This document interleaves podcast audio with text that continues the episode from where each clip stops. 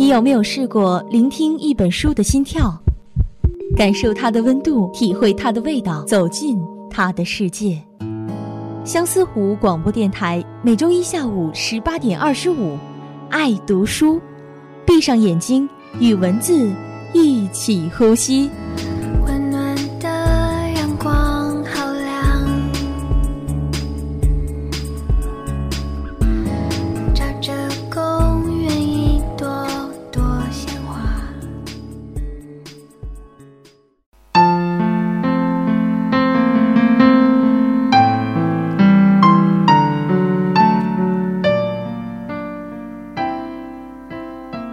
朋友们，大家好，欢迎收听本期的《爱读书》，我是俊棉。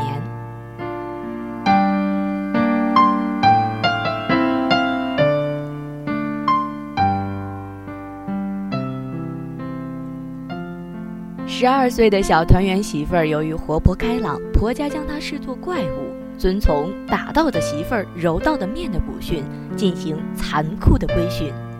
先是毒打，接着是跳大神儿。最后一天是连续洗三次热水澡，那些东家的婶子、西家的大娘等善心的看客给他撕下了衣服，浇水的浇水，按头的按头，乐此不疲的狂喊着参与并欣赏这一壮举。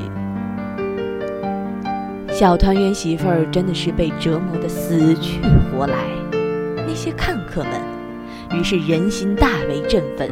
困的也不困了。要回家睡觉的也精神了，这来看热闹的不下三十人，个个眼睛发亮，人人精神百倍。看吧，洗一次就昏过去了，洗上三次，那可就不堪想象了。所以，看热闹的人心里都满怀奥秘。结果，小团圆媳妇儿被活活烫死了。客们津津乐道地欣赏呼兰河的各种景致，大泥坑的种种悲喜，他们饶有兴致地看；妇女追打自己的孩子，他们饶有兴致地看；跳井的、上吊的，他们饶有兴致地看；卖麻花、卖豆腐的，他们也饶有兴致地看；缝歪嘴嘴的女人和小孩，他们饶有兴致地看。总之，看。成了这些乡民重要的生活方式和古老的娱乐方式，以及传播流言绯闻的特有方式。他们不仅麻木地看着他人的命运，而且也麻木地看着自己的人生。看客的书写，标志着作家对封建文化的批判不仅仅停留在表层的野蛮陋习上，而且挺进了国民文化心理和人格深层。揭示了这些人内在生命力的。那作者通过看客的众生相、社会相，画出了沉醉的国民、沉睡的国民的灵魂，揭示了东北世世代代国民经历着什么样的人生，对待生活、生命、命运的态度和采取这种态度的心理基础以及思维形式，在历史文化的批判中蕴含着改造国民灵魂的愿望。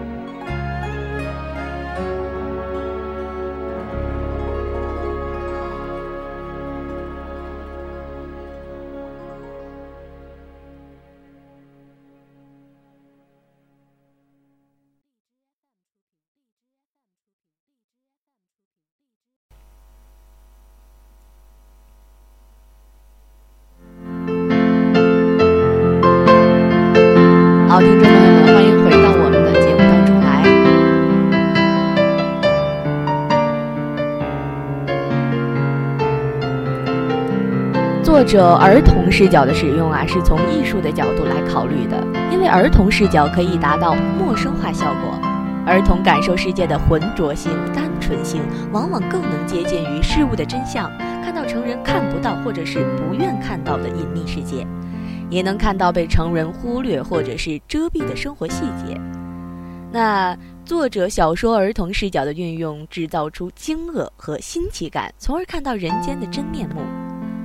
儿童视角还可以使异常沉重的悲剧有了一丝的轻松，也达到了一种陌生化。文章中，比如说我在看到尤二伯被父亲打倒在地，尤二伯就这样躺自己躺着，躺了许多时候，才有两个鸭子来逐食洒在二伯身上的那些血。那两个鸭子，一个是花伯，一个是绿头顶。尤二伯挨了打，受了气，没有地方发泄，就骂狼心狗肺的兔羔子。在兔羔子、兔羔子的骂声中，于是我做了一个梦，梦见了大白兔。我听见尤二伯说兔羔子，我想到一个大白兔，我抱着那大白兔，我越看越喜欢，我一笑就笑醒了。从儿童轻松喜悦的叙述中，更加感受到尤二伯凄惨的命运。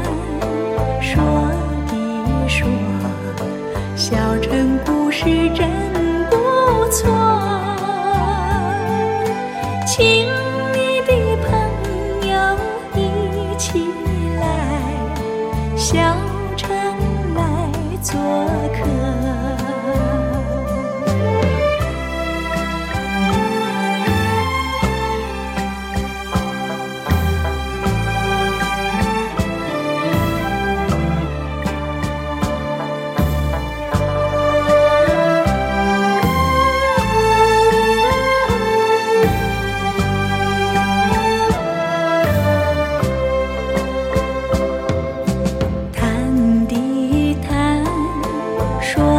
的说小城故事真不错情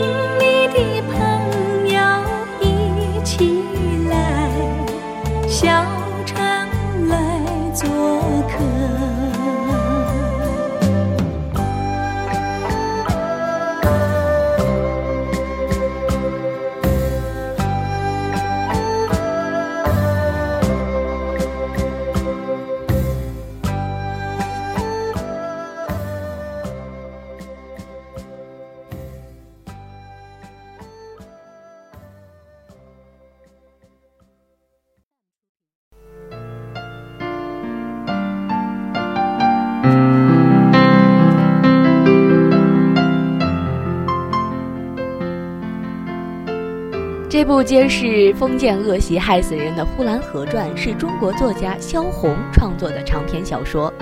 该作品以萧红自己童年的生活为线索，把孤独的童话故事串起来，形象地反映出呼兰这座小城当年的社会风貌、人情百态，从而无情地揭露和鞭挞中国几千年的封建陋习在社会形成的毒瘤，以及这毒瘤溃烂漫进所造成的瘟疫般的灾难。文章中的呼兰河，它并不是《呼兰府志》中所记载的那条流动的呼兰河。而是一座在松花江和呼兰河北岸有固定地理位置的小城。这本书叙述以呼兰河为中心场景的乡土人生的小城故事，展示的是北中国乡民的生存状态和精神状态，及二十世纪一零年代中叶前后小镇民众的生态与心态，是一曲国民灵魂改造的挽歌。